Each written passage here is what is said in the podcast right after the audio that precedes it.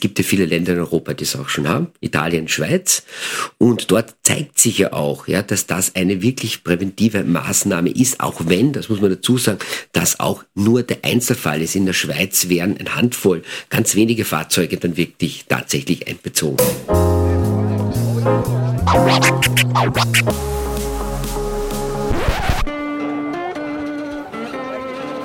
Liebe Hörerinnen und Hörer, herzlich willkommen im Zack Zack Nachtclub. Jeden Donnerstag ab 22 Uhr machen wir die Nacht zum Tag. Ungezwungen, persönlich und mit Open End. Schön, dass ihr heute dabei seid.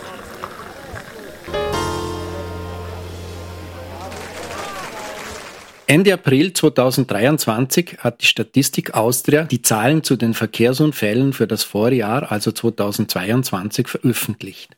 34.869 Verkehrsunfälle mit Personenschaden wurden registriert. 43.262 Personen wurden dabei verletzt. Das sind 91 Prozent der Einwohner von Wiener Neustadt. In Kosten ausgedrückt sind das laut VCÖ mehr als 2,6 Milliarden Euro. Das durch die Unfälle entstandene menschliche Leid, das lässt sich dann doch nicht so einfach in Zahlen ausdrücken. 370 Menschen starben, 180 davon im Pkw. 44 waren Radfahrer und 49 waren Fußgänger. Obwohl die Anzahl der Unfälle mit Fußgängerinnen nur 7% aller Unfälle ausmacht, sind das doch 14% aller Todesfälle. Auffällig ist, dass 48% aller Verkehrstoten in den beiden Bundesländern Niederösterreich und Oberösterreich zu verzeichnen sind. Tatwaffe Kraftfahrzeug. Liebe Hörerinnen und Hörer, das ist das Thema der 78. Ausgabe des Zack Zack Nachtclubs. Thomas Nasswetter begrüßt Sie wie immer recht herzlich an Ihren digitalen Devices. Bei mir im Studio hat Herr Diplom-Ingenieur Klaus Robatsch Platz genommen und er wird uns gleich erzählen, warum er heute mein Gast ist. Herr Robatsch, bitte stellen Sie sich vor. Ja, guten Tag, danke sehr für die Einladung. Mein Name ist Klaus Robatsch. Ich bin Bereichsleiter für Verkehrssicherheit im Kuratorium für Verkehrssicherheit, KFV.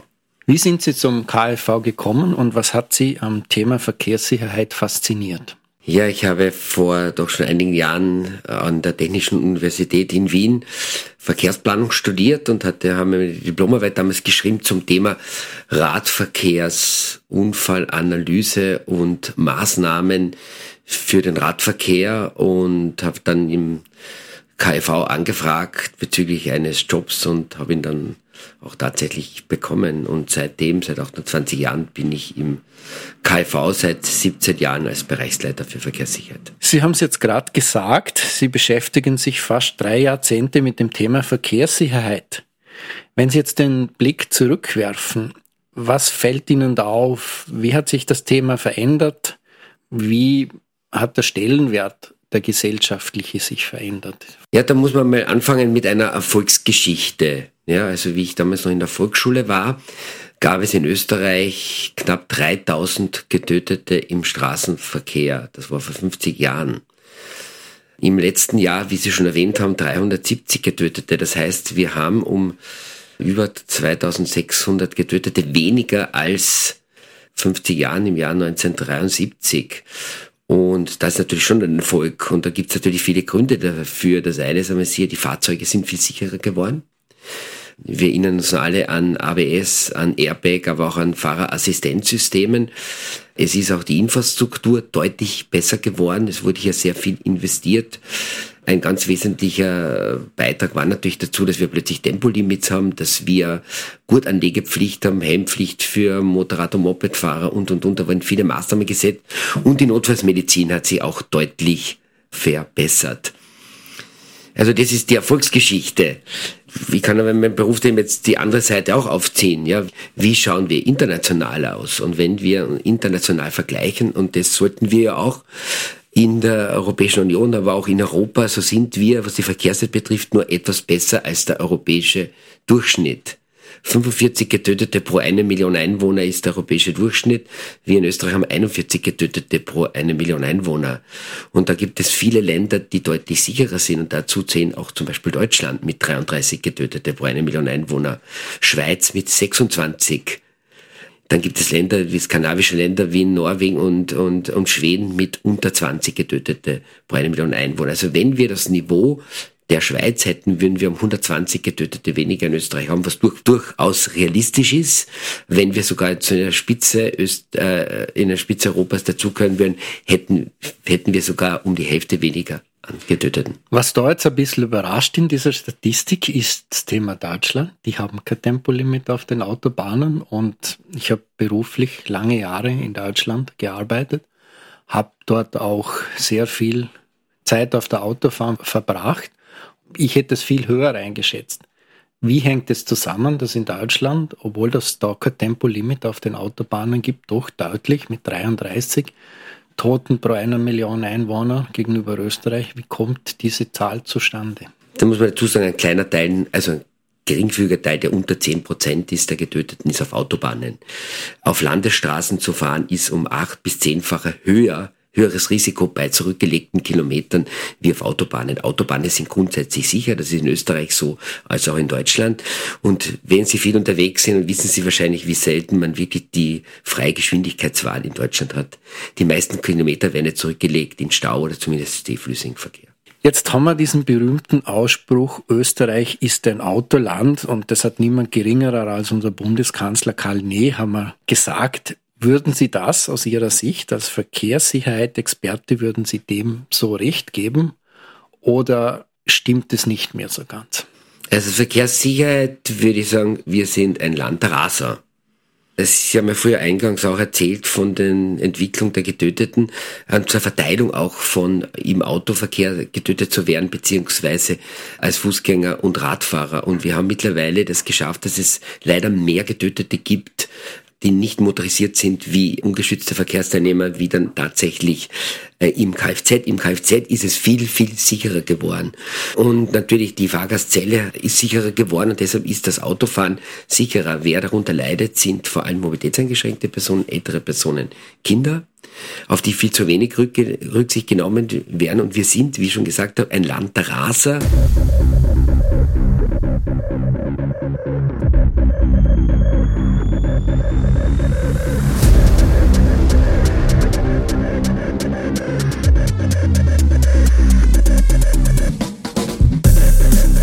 Zahl der Radunfälle nahm zwischen 2012 und 2021 um 43 Prozent zu, während bei den anderen VerkehrsteilnehmerInnen im selben Zeitraum die Anzahl um 7 Prozent zurückgegangen ist.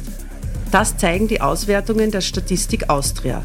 Auffällig dabei ist, dass sich zwischen 2018, dem ersten Jahr der Erhebung, und 2021 die Zahl der Unfälle mit E-Bikes von 12% auf 26% mehr als verdoppelt hat. Bei den getöteten RadfahrerInnen ist die Diskrepanz noch höher. 2020 gab es mehr getötete E-Biker als sonstige RadfahrerInnen. 2021 waren es nur mehr etwa die Hälfte. Dabei gilt es zu beachten, dass 60 Prozent der getöteten Personen älter als 65 Jahre waren. Beim Verkehrsmittel E-Bike sind es sogar knapp 70 Prozent. Mit Blick auf Europa liegt Österreich leider mit 21,1 Todesopfern im Spitzenfeld der Rate der Getöteten pro einer Milliarde Fahrradkilometer, weit vor der Schweiz mit 13,9 und sehr weit vor Deutschland mit 9,8. Nur Italien mit 51 und Tschechien mit 61 liegen hier deutlich vor Österreich. Zieht man als Grundlage der Fahrradunfälle nicht die Statistik Austria zu Rate, sondern eine Erhebung des KfV, die sich auf spitalsbehandelte RadfahrerInnen bezieht, so wird ganz schnell deutlich, dass die Unfallzahlen deutlich höher sind. Weist die Statistik Austria 9617 verletzte Personen im Radfahrverkehr aus, so zeigt die Erhebung des KfV in Spitälern, dass 34.100 verunfallte RadfahrerInnen in Spitälern behandelt wurden. Das ist fast dreieinhalb Mal mehr, als in die offiziellen Statistiken einfließt.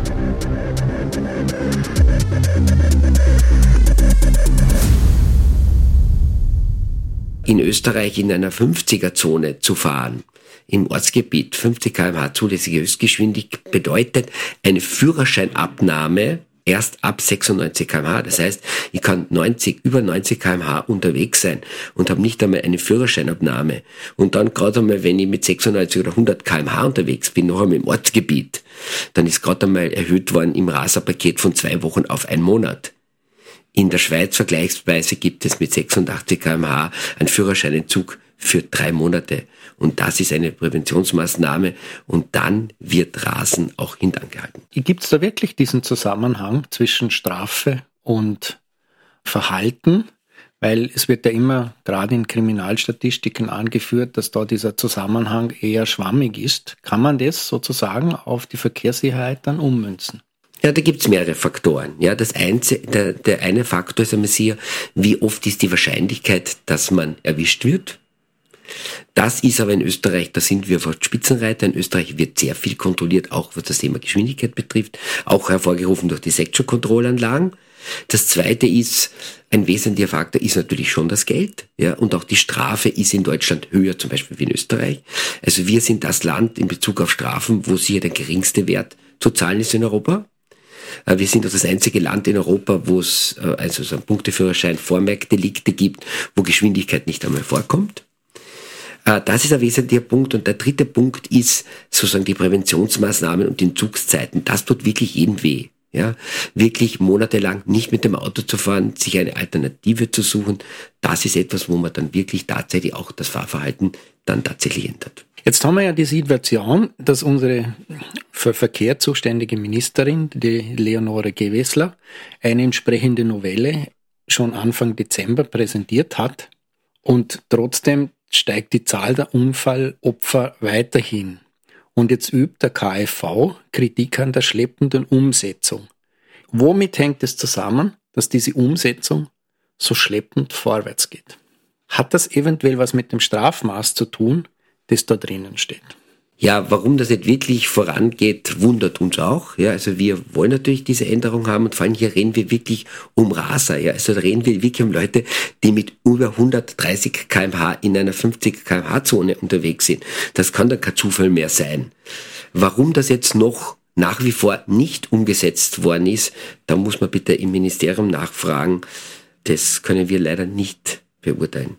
Wir haben nur darauf hingewiesen, dass es jetzt umzusetzen ist, weil wir warten schon monatelang darauf, auf diese Umsetzung, so wie es auch angekündigt worden ist. Jetzt, wenn man sich das genauer anschaut, geht es ja da um einen Schritt, der für österreichische Verhältnisse, ich sage es jetzt einmal so, sehr radikal ist. Von wirklichen Rasern ist da die Rede, die 80 kmh Überschreitung innerorts haben, 90 kmh auf Freilandstraßen und denen würde dann in diesem Zusammenhang das Auto abgenommen. Glauben Sie, dass das damit zusammenhängt, dass sozusagen dieses Thema Eigentumsvorbehalt, das in Österreich ja unglaublich zementiert ist in aller Richtung, dass das ein Grund sein könnte, dass da nichts passiert? Das könnte der Grund sein, natürlich juristische Auslegungen gibt es natürlich unterschiedliche, aber es ist natürlich umzusetzen. Es gibt ja viele Länder in Europa, die es auch schon haben, Italien, Schweiz, und dort zeigt sich ja auch, ja, dass das eine wirklich präventive Maßnahme ist, auch wenn, das muss man dazu sagen, das auch nur der Einzelfall ist. In der Schweiz wären eine Handvoll, ganz wenige Fahrzeuge dann wirklich tatsächlich einbezogen. Aber es ist in den Köpfen halt drinnen, dass das passieren kann und dann, und es ist natürlich wichtig, es ist eine Maßnahme von vielen ja, um wirklich dem Raser-Thema Einhalt zu gebieten. Und das ist natürlich bei fast 100 Getötete jährlich. Ja. 26 Prozent der Hauptunfallursache ist das Thema Geschwindigkeit. Und hier müssen wir Maßnahmen setzen, wenn wir nochmal das Ziel erreichen wollen, nicht nur europäischer Durchschnitt zu sein, was die Verkehrssicherheit betrifft, sondern wirklich zur Spitze aufzuschließen. Jetzt gibt's neben der Raserei, über die wir jetzt schon gesprochen haben, auch das Thema Alkohol, weil diese Abnahme des Fahrzeugs, da bin ich zum ersten Mal damit konfrontiert worden in Italien. Das ist schon länger her, soweit ich mich erinnern kann. Ich, wer in Italien 1,5 Promille und drüber am Steuer hat, dem wird das Auto, falls er der Eigner dieses Auto ist, eingezogen und dann zwangsversteigert. Wissen Sie dort, wie sich das ausgewirkt hat aus der Verhalten? Sie kann es nur ganzheitlich betrachten und da hat sich schon gezeigt, dass in Italien seit dieser Einführung, dass dort die Unfall- und getöteten Zahlen doch deutlich zurückgegangen sind. Was das Thema Alkohol in Österreich betrifft, so haben wir glücklicherweise in den letzten Jahrzehnten doch einen deutlichen Rückgang der Unfälle durch Alkoholisierung. Wir haben aber seit Ende Corona, seit Ende des Lockdowns leider feststellen müssen, dass hier die, Alko die alkoholisierten Lenker auf Österreichs Straßen wieder deutlich zugenommen haben.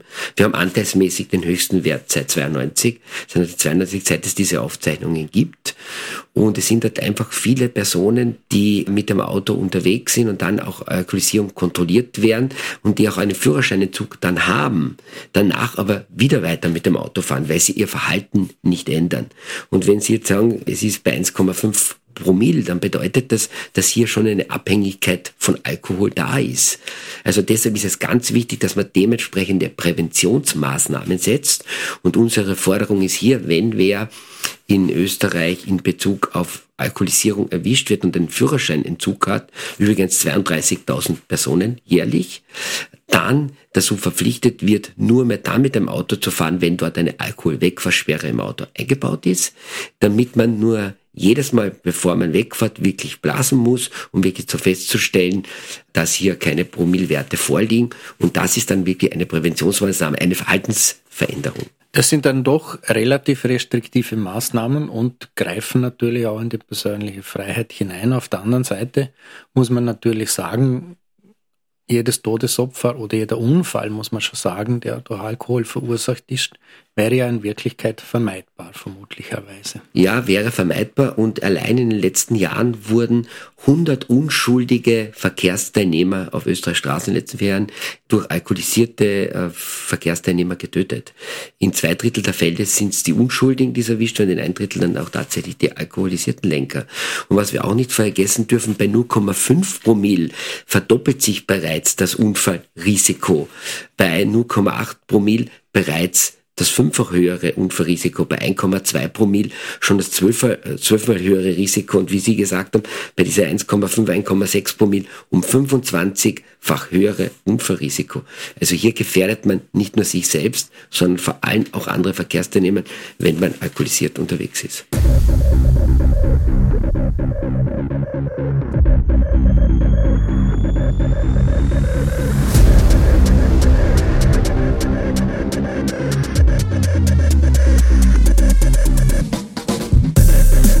Schon geringere Alkoholmengen verändern unsere Wahrnehmung, Informationsverarbeitung und Handlungsfähigkeit.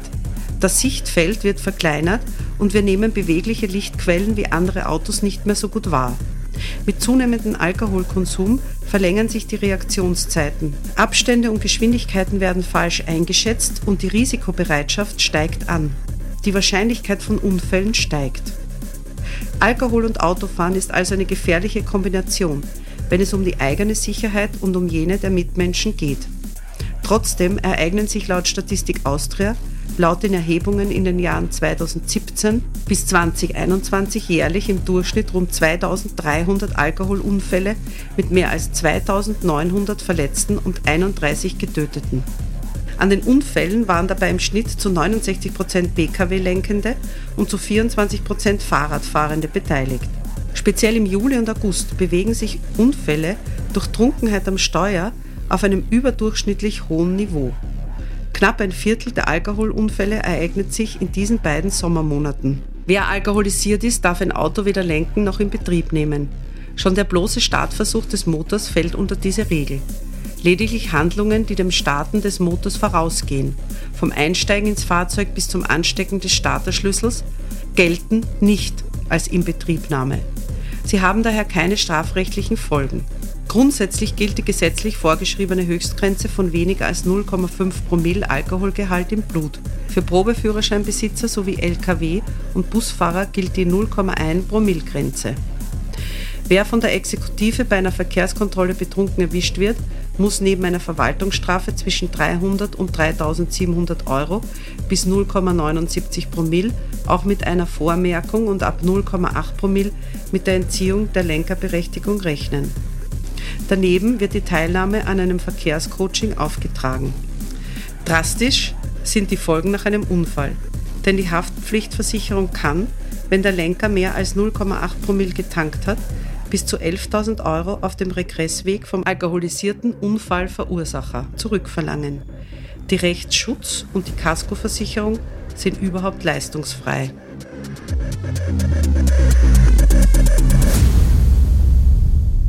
Jetzt alkoholisiert fahren hat ja immer ein bisschen was mit Selbsteinschätzung zu tun. Und da habe ich in einer ihrer Aussendungen gesehen, da gibt es ja interessante Statistik, wo es darum geht, wie sich Autofahrer selber einschätzen beim Autofahren. Und da ist ja Österreich ein interessanter Spitzenreiter, wenn Sie uns das vielleicht erklären. Ja, also es gibt Befragungen europaweit, europaweit äh, zum, zur Einstellung zum Thema, zu unterschiedlichsten Themen, darunter auch zum Thema Alkohol. Und hier fällt schon auf, dass in Österreich das ein Glas oder zwei Gläser zu trinken oder drei Gläser zu trinken noch akzeptiert ist. Äh, es hat sich schon geändert im Laufe der Zeit, aber jetzt ist es wieder, diese Werte doch wieder deutlich im internationalen Vergleich angestiegen, leider. Es gibt sicher die Ursachen dafür, dass im Lockdown in, in, zu Corona-Zeiten viele Leute daheim geblieben sind, nicht in die Arbeit gegangen sind, Homeoffice oder ähnliches, dort Alkohol konsumiert haben und plötzlich sind sie wieder unterwegs in die Arbeit. Sie sind plötzlich mit dem Auto unterwegs, aber sie haben Verhalten, ihr Verhalten nicht geändert. Und vor allem ist dann hier natürlich bei diesen hohen Promillwerten, weit über ein Promille, hier ist einfach schon eine gewisse, eine, eine eindeutig eine Abhängigkeit vorhanden. Das kann man nicht, das ist eine eine Krankheit, da kann man nicht von heute auf morgen plötzlich sagen, ich trinke, ich, ich trinke keinen Alkohol mehr. Ich konsumiere keinen Alkohol mehr. Bei dieser Pressekonferenz hat der KfV-Geschäftsführer Magister Christian Schimanowski unter anderem auch gesagt, dass zwar kontrolliert wird, aber die Exekutive zu wenig Handhabe hat. Wie schätzen Sie das ein? Ja, die Kontrollen in, in, in, Österreich sind gut. Aber was wir vor allem benötigen ist, dass wir wirklich das Kontrollhindernis in Österreich abschaffen. Das heißt, wenn man mit dem Handy telefoniert zum Beispiel oder mit dem Auto fährt oder nicht angegurtet ist, dann muss die Exekutive, wenn das Auto anhalten und dann muss der noch immer weiter telefonieren der Fahrzeuglenker. Wenn er da aufgehört hat, kann es zu keiner Bestrafung kommen. Und das sollte man natürlich auf alle Fälle ändern. Jetzt gibt es ja noch eine andere Seite zum Thema Verkehrssicherheit. Ich habe es in der Einleitung schon gesagt, es geht da um die Unfälle. Wenn man sich die Studie des VCU anschaut, das bezieht sich auf das Jahr 2021, dann verursachen Unfälle äh, mit Kfz 48 Prozent aller externen Kosten. Ich habe es schon mal gesagt, das sind ungefähr 2,6 Milliarden im Durchschnitt auf die letzten Jahre, ich nehme das Jahr 2020 aus, da waren es weniger, weil da wesentlich weniger Unfälle auch passiert sind. Gibt es da von der Seite der Versicherungen, von Seiten der Betroffenen, gibt es da eigentlich keinen Aufschrei, weil das natürlich belastet die Gesamtwirtschaft in Österreich relativ stark. Ja, das sind die Unfallfolgekosten, die hier verwendet worden sind, die aufgrund von Unfällen entstehen. Das sind natürlich das eine, natürlich der Ausfallskosten, wenn man, wenn man verletzt ist, wenn man im Krankenhaus landet, wenn man sogar dann äh, getötet wird, bis hin natürlich auch zu Sachkosten, die dadurch entstehen, natürlich auch bauliche Veränderungen, die durchgeführt werden müssen. Ja, diese Kosten entstehen, aber die sind natürlich auf einer anderen Seite, wo die Einnahmen entstehen. Wir, wir sagen das auch immer, es sind volkswirtschaftliche Unfallfolgekosten und wenn wir Unfälle reduzieren helfen, dann nützt das auch natürlich der Volkswirtschaft. Sie haben vorher gesagt, wir sind ein Land der Raser. Was wären so Maßnahmen aus Ihrer Sicht, abgesehen von der Abnahme der, der Fahrzeuge, Wären da Geschwindigkeitsbegrenzungen, wird es zum Beispiel jetzt Unfallsicht dieses Tempo 100 auf Autobahnen etwas bringen? Würde es eine Reduzierung der Geschwindigkeit auf Landstraßen von 100 auf 80, wie das eine Weile lang in Vorarlberg der Fall war oder glaube ich immer noch der Fall ist? Wird das was bringen, unfallstatistisch gesehen? Wenn man das Thema Geschwindigkeit jetzt hernimmt, würde eine Maßnahme uns am weitesten bringen und uns wirklich helfen. Und das wäre einmal, wenn man sagt, okay, Führerscheinezug für Raser und die Raser beginnen eben schon bei, bei einer Überschreitung von 35 kmh, also so wie in der Schweiz, in der 50er-Zone bei 86 Führerscheinabnahme äh, für drei Monate. Das wäre eine ganz wesentliche Maßnahme und dann stimmt es, müssen wir schon darüber diskutieren, über die generellen Geschwindigkeitslimits, das ist ja auch die zulässige Höchstgeschwindigkeit. Tempo 30 im Ortsgebiet ist weitaus die sinnvollere Geschwindigkeitswahl als 50 und grundsätzlich dann, wenn es eben die Verkehrssicherheit zulässt, dann äh, erhöhen oder noch runtersetzen auf allen anderen Straßen. Das wäre sicher der bessere Weg und der sichere Weg. Ähm, wir dürfen nicht vergessen, dass nicht nur der Anhalteweg auch deutlich kürzer ist bei 30 kmh wie bei 50 kmh. Das heißt, wenn ich mit dem Auto unterwegs bin, habe ich einen Anhalteweg bei 30 kmh von 13 Meter. Das heißt, wenn ein Fußgängerkind auf die Straße rennt, kann ich rechtzeitig stehen bleiben. Wenn ich mit 50 unterwegs bin, ist gerade erst einmal die Reaktionszeit vorbei. Das heißt, die, den Fußgänger, das Kind erwische ich mit fast 50 kmh noch. Es ist aber auch wichtig, der Sichtpunkt verändert sich. Bei 30 kmh ist er 15 Meter vor der Stoßstange. Das heißt, ich kann peripher wahrnehmen, ob sich von links oder rechts Fußgänger annähern. Wenn ich die Geschwindigkeit erhöhe auf 50 kmh, ist dieser Blickpunkt plötzlich 40 Meter vor der Stoßstange. Das heißt, ich habe den Tunnelblick und kann gar nicht mehr erkennen, ob von links oder rechts wer annähert. Also auch das wäre durchaus eine wichtige Maßnahme. Jetzt, wenn man sich die Verkehrsstatistik anschaut, bei den Todesfällen, bei den Unfällen, dann fällt etwas auf, dass vor allem ältere Personen da mit drinnen sind. Da gibt's nicht nur in Deutschland die Idee, ich glaube, es gibt auch schon Länder, die haben das äh, durchgesetzt, dass sozusagen ab 70 eine Untersuchung stattfinden muss in zeitlichem Abstand. Also von der, von der Schweiz weiß ich das, die müssen alle fünf Jahre diese Untersuchung für Verkehrstüchtigkeit machen. Wie sieht der KfV so eine Maßnahme? Ja, also hier gibt es auch internationale Studien dazu, die besagen, dass alle diese Maßnahmen für älteren Personen keinen wirklichen Effekt haben auf die Verkehrssicherheit von älteren Personen. Auch wenn Sie ansprechen, in der Schweiz, da muss man zu einem Gemeindearzt gehen. Und es ist gerade in, auch schwierig in Gemeinden dann, wenn man dort aus dieser Gemeinde kommt, dass der Arzt dann wirklich auch dem den Führerschein dann wegnimmt. Hier ist man auf der Suche nach einem Modell. Wir dürfen nicht vergessen, junge Verkehrsteilnehmer haben pro zurückgelegte Kilometer noch immer ein deutlich höheres Risiko wie ältere Personen. Ältere Personen probieren das natürlich zu äh, kompensieren.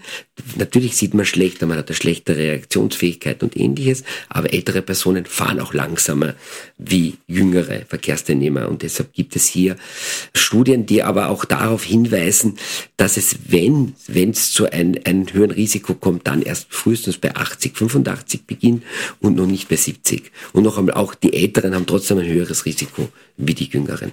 Aber es stimmt, das ist etwas, was sich auf Europaebene äh, in, äh, diskutiert und geregelt wird.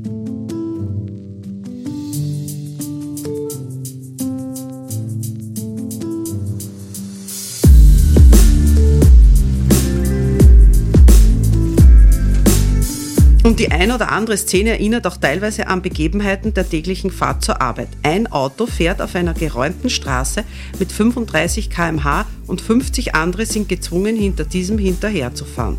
Da frage ich mich dann leider auch, wer provoziert dann eventuell gefährliche Überholmanöver. Deshalb mal etwas differenzierter, nicht nur Raser verursachen Unfälle. User Schattenparker 27872 in einem Thread auf motor-talk.de. Ja, langsame Geschwindigkeit im Ortsgebiet, das ist ein guter Autofahrer. Ein langsamer Autofahrer ist ein guter Autofahrer, wenn er sich dementsprechend natürlich verhält. Und nur mit 30 km, habe ich früher schon erwähnt, ist natürlich im Ortsgebiet die sinnvollere Geschwindigkeit als 50 kmh. Wenn wir alle langsam unterwegs wären, dann hätten wir deutlich weniger Unfälle, weniger Verletzte und wir hätten natürlich auch, und das darf man nicht vergessen, natürlich auch weniger Getötete. Und äh, wir haben noch nicht ganz darüber gesprochen, das würde dazu passen. Ja, vor allem Radfahrer und Fußgänger sind die, die gefährdet werden, also die ungeschützten Verkehrsteilnehmer. Jetzt, da muss ich jetzt ein bisschen einhaken. Es gibt ja sozusagen immer ein bisschen diese Kontroverse zwischen Autofahrer und Radfahrer, weil also ich bin selber in Wien sehr viel mit dem Rad unterwegs und das Thema sich an die Verkehrsregeln halten, das gilt ja auch für Radfahrer, nicht für alle. Gibt es da Statistiken dazu, wenn ich da nachfragen darf? Ja, es gibt einmal Statistiken darüber in den letzten Jahren. Wir erheben das regelmäßig über Konflikte und über Aggressivität im Straßenverkehr und das nimmt zu. Und wenn man hernimmt und sagt, zwischen welchen Verkehrsteilnehmern ist es vor allem zwischen dem Autofahrenden und den Radfahrenden. Dort nehmen die Konflikte deutlich zu. Also eigentlich müsste man eine, eine etwas andere Unfallstatistik hernehmen, nämlich die Unfälle im Verkehrsbereich, wo die Leute so schwer verunglückt werden, dass sie im Krankenhaus behandelt werden müssen. Und dort ist ein Drittel Radfahrer. Weil vor allem Alleinunfälle beim Radfahren kaum in, der, in dieser Statistik Austria-Datenexekutive vorkommen, weil die Exekutive dann gar nicht zum Unfall hinkommt bei Alleinunfällen. Das gleiche gilt auch für Fußgänger. Ein Verkehrsunfall, ein Alleinunfall von einem Fußgänger ist kein, wird nicht als Verkehrsunfall gemessen. Also wir haben eigentlich viel mehr verunglückte Radfahrer und Fußgänger.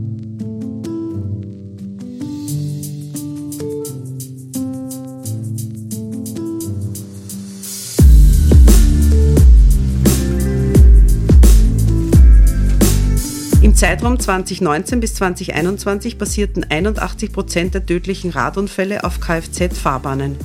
Eine gute Radinfrastruktur ist der zentrale Hebel, um die Sicherheit für die Radfahrerinnen und Radfahrer zu erhöhen. Insbesondere für ältere Menschen, aber auch für Kinder, Jugendliche und Familien sind sichere, das heißt auch ausreichend breite Radwege wesentlich, um Alltagswege sicher mit dem Fahrrad zurücklegen zu können. Der Aufholbedarf bei der Radinfrastruktur ist in Österreich groß. Michael Schwendinger, VCÖ-Experte für die Bereiche Mobilitätssicherung und Ökonomie. Was in Österreich fehlt, ist qualitativ und quantitativ hochwertige Radverkehrsanlagen. Das fehlt, da wird viel zu wenig Geld auch in die Hand genommen. Und man muss sagen, es gibt zum einen und dort, wo hohe Kfz-Geschwindigkeiten sind, 50 kmh oder mehr, dort ist der Radfahrer getrennt vom Autoverkehr zu führen, zum Beispiel durch einen Radweg, durch einen Radverstreifen, eventuell durch einen Mehrzweckstreifen, oder man reduziert die Geschwindigkeit, die Kfz-Geschwindigkeit auf tatsächlich 30 kmh. Und dann kann der Radverkehr sehr gut mit dem Autoverkehr mitführen und dann hätten wir auch viel, viel weniger Unfälle und das höchste Risiko von allen Verkehrsteilnehmern pro zurückgelegte Kilometer zu verunglücken haben Radfahrer. Die wichtigste Maßnahme wäre neben der Infrastruktur dieses Tempo 30 im Ortsgebiet vermutlich. Ja, also Tempo 30 schon angesprochen, würde natürlich helfen. Und dann kommt aber auch dazu, dass man dann tatsächlich Tempo 30 nimmt. Und wir haben in Österreich ja ein bisschen, wir sehen das alles, da wird alles ein bisschen flexibler gesehen. Ja, da gibt's äh, Behördentoleranz von 15 kmh, dann gibt's eine Messtoleranz von, von äh, 5 kmh. Das heißt meistens 15 kmh sind eh schon einmal Toleranzgrenze. Ja, äh, das bedeutet in der 30er-Zone, naja, eigentlich 45 km/h kann ich eh fahren, ohne dass eine Strafe kommt. Wenn man in der Schweiz danach gefragt wird, dann hört man die Aussagen, naja, wenn dort 45 gestanden wäre, wäre auf der Tafel 45 gewesen. Wenn man etwas schneller wie 30 ist, dann ist man zu schnell unterwegs. Und das ist natürlich in den Köpfen dann drinnen der, der, der Autofahrer und Autofahrerinnen und das wäre relativ leicht äh, dann zu lösen. Es gibt ja noch einen, einen weiteren Aspekt zum Thema 30. Auf Gemeindeebene gibt es durchaus Gemeinden, die bereit wären und gar nicht so wenige, dieses Tempo 30 zum Beispiel flächendeckend in ihrer Gemeinde mit Ausnahme von Vorrangstraßen einzuführen. Aber offensichtlich gibt es da vom Gesetzgeber her wenig Handhabung für die Gemeindepolitik. Ja, da ist man ja jetzt dabei, das umzusetzen und es ist gut, das umzusetzen, auch was die Überwachung betrifft. Auch die Überwachung, dann ist die Möglichkeit besteht, aber das ist derzeit sehr schwierig. Also hier hoffen wir schon, dass es hier klare, einfache Regelungen gibt für die Gemeinden, dass sie dann selbst flächendeckend diese Tempo 30 umsetzen können vielleicht noch Ausnahme auf Vorrangstraßen natürlich, vielleicht Landesstraßen und dann natürlich auch die, die, die Überwachung dann wirklich in der Gemeindekompetenz liegen kann. Ja, das bringt mir ein bisschen zum Beispiel meiner Heimatgemeinde, weil in Lustenau gibt es so Begegnungszonen, gerade vor Schulen und das ist 20 Kilometer mit Radarüberwachung drinnen und da werden auch ordentlich Strafen ausgesprochen. Das habe ich in meinem Bekanntenkreis schon mitgekriegt. Das hat aber dazu geführt, dass vor allem der Bürgermeister sehr stark unter diesen Maßnahmen leidet und, und da wahnsinnig angefeindet wurde. Also das, was die Akzeptanz in der Bevölkerung für diese Tempobeschränkung im, im Ortsgebiet ist nicht wirklich gegeben oder nur teilweise gegeben. Also ich würde jetzt sagen, die Akzeptanz ist sehr, sehr hoch für Geschwindigkeitsreduktion, aber nur vor der eigenen Haustür. Wenn man Verkehrskonzepte durchführt, wir haben schon sehr viele Verkehrskonzepte durchgeführt in den Gemeinden, jeder will oder fast jeder will vor seiner Tür eine langsame Geschwindigkeit, dass dort sicher ist, dass dort Verkehrslärm runtergeht, Aber kaum fährt man um die nächste Kreuzung herum, dann will man wieder Gas geben und schneller fahren. Und deshalb braucht man natürlich auch klare Rahmenbedingungen von oben, also vorgegeben. Wenn man wirklich mit den Leuten dann aber diskutiert und die Vor- und Nachteile auflistet und dann auch wirklich sagt, naja, eigentlich, wenn man 30 statt 50 fährt, da hat man wirklich, da verliert man nicht so viel Zeit, wie man sich das vorstellen würde. Aber es wird die Lebensqualität erhöht, die Aufenthaltsqualität erhöht. Begegnungszonen ist ja ein gutes Beispiel dafür. Dann steigt auch die Akzeptanz und es gibt auch dann wirklich Positives, belebt die Wirtschaft und vor allem auch die Wohnqualität sozusagen die realen Vorteile überwiegen da sehr stark gegenüber den gefühlten Nachteilen. Ja, aber man muss das gemeinsam mit der Bevölkerung auch nahebringen, weil das kann ja nicht jeder genau Bescheid wissen, welche Vor- und Nachteile Geschwindigkeitsveränderungen mit sich bringen. Und deshalb ist Bürgerbeteiligung ganz wichtig und es ist wichtig, dass die Leute selbst entscheiden, die dort wohnen, welche Geschwindigkeiten sie dann auch wollen. Und das kann man sie dann wirklich gut überzeugen davon und mit ihnen gemeinsame Konzepte ausarbeiten, die dann wirklich zu einer Verbesserung der Situation führen. Und Begegnungszonen zeigen das in Österreich. Österreich. Also wir haben auch hier Untersuchungen über Begegnungszonen, die durchweg sehr, sehr positiv aufgenommen werden. Allerdings in den Begegnungszonen ist wichtig, dass dort nicht nur Autoverkehr dominiert, sondern dass es da auch Radverkehr gibt und Fußgängerverkehr gibt. Jetzt gibt es aber wahrscheinlich äh, eine Differenz zwischen Ballungsräumen, größeren Städten und Landgemeinden zum Beispiel. Oder stimmt es nicht. Ja, das gibt, also was die Begegnungszone betrifft, die können nicht überall kommen. Wir kennen die Mariehilferstraße, wir können kleinere Bege Begegnungszonen in Ortschaften. Also das, aber die Probleme sind natürlich unterschiedlich und das muss man individuell dann natürlich, wenn man gemeinsam mit den Bürgern plant, äh, natürlich dann dementsprechend eingehen. Also Sie sehen den Schlüssel sozusagen in der Mitsprache der betroffenen Bürger und Bürger. Ja, und vor allem auch die Information darüber, nicht nur die Mitsprache, sondern auch die Information darüber.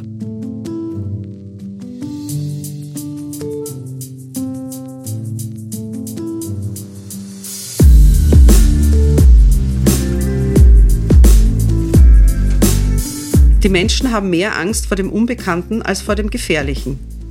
Darum misstrauen sie Ausländern und setzen sich betrunken ans Steuer.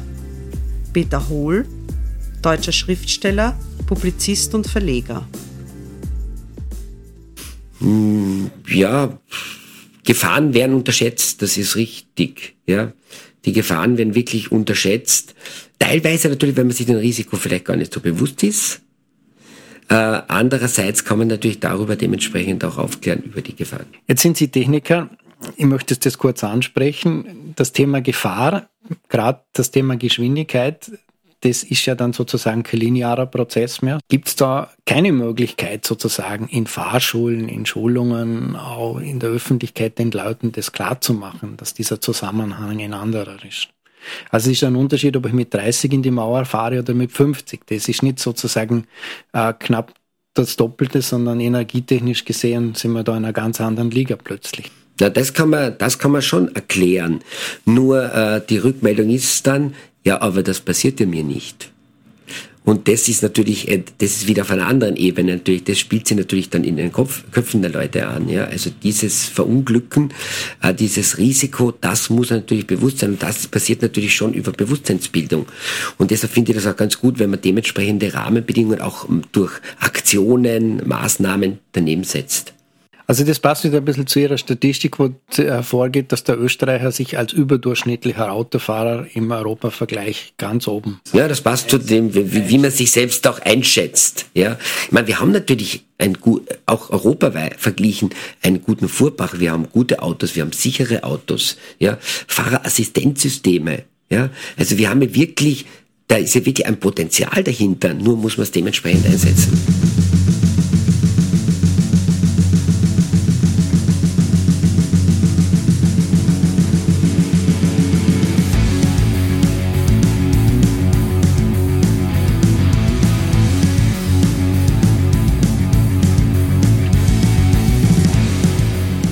Fassen wir einmal zusammen.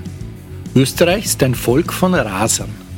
Das wirkt sich vor allem auf die am wenigsten geschützten Verkehrsteilnehmerinnen aus, Fußgänger, ältere Menschen, Kinder und Radfahrer.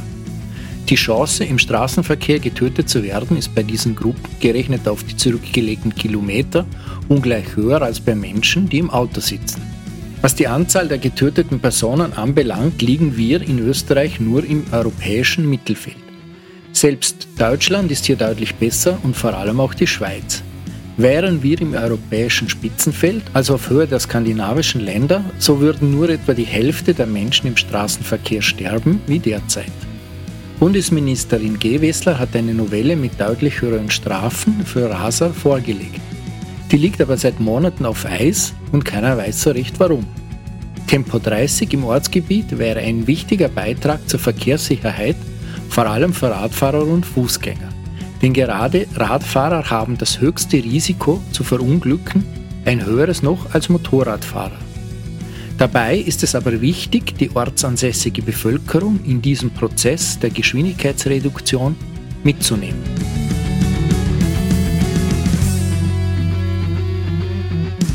Jetzt das Automobil selber heißt ja, wenn man es übersetzt wörtlich, selbstbeweglich. Und äh, wir stehen ja vor der Zukunft mehr oder weniger.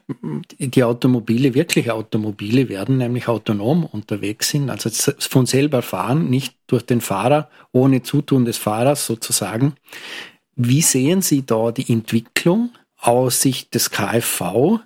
Was muss da auch auf der gesetzgeberischen Ebene passieren, damit die Sicherheit im Straßenverkehr erhöht wird und Gibt es da Untersuchungen dazu? Gibt es da überhaupt Akzeptanz dafür, das Steuer aus der Hand zu geben? Ja, also wir haben Umfragen durchgeführt. Wir haben ja, wir haben den autonomen Bus begleitet, zum Beispiel Seestadt Aspern wissenschaftlich und auch andere Versuche mit Automatisierung des beim Autofahren. Und ja, die Akzeptanz ist teilweise vorhanden. Ja, es gibt aber Gruppe, die das überhaupt nicht aus der Hand geben will. Und hier muss man wirklich sagen, hier hat man auch geglaubt, dass das wirklich schneller kommen wird, als es jetzt tatsächlich so ausschaut. Also wir werden hier noch Jahrzehnte warten, bis wirklich das autonome Fahren wirklich geben wird. Äh, vor allem natürlich, weil wir die Mischformen dazwischen noch haben werden. Es wird ja nicht von heute auf morgen plötzlich alle autonom fahren, sondern es wird immer, es muss als Übergang eine Mischform geben. Was aber sehr stark kommen wird, ist natürlich dieses automatisierte Fahren mittels Fahrerassistenzsysteme, was wir derzeit ja auch schon haben. Und ja, es wird zu einer Erhöhung der Verkehrssicherheit kommen. Wenn alle jetzt nur mehr autonom fahren würden, hätten wir viel, viel weniger Unfälle. Aber auch das automatisierte Fahren hilft uns.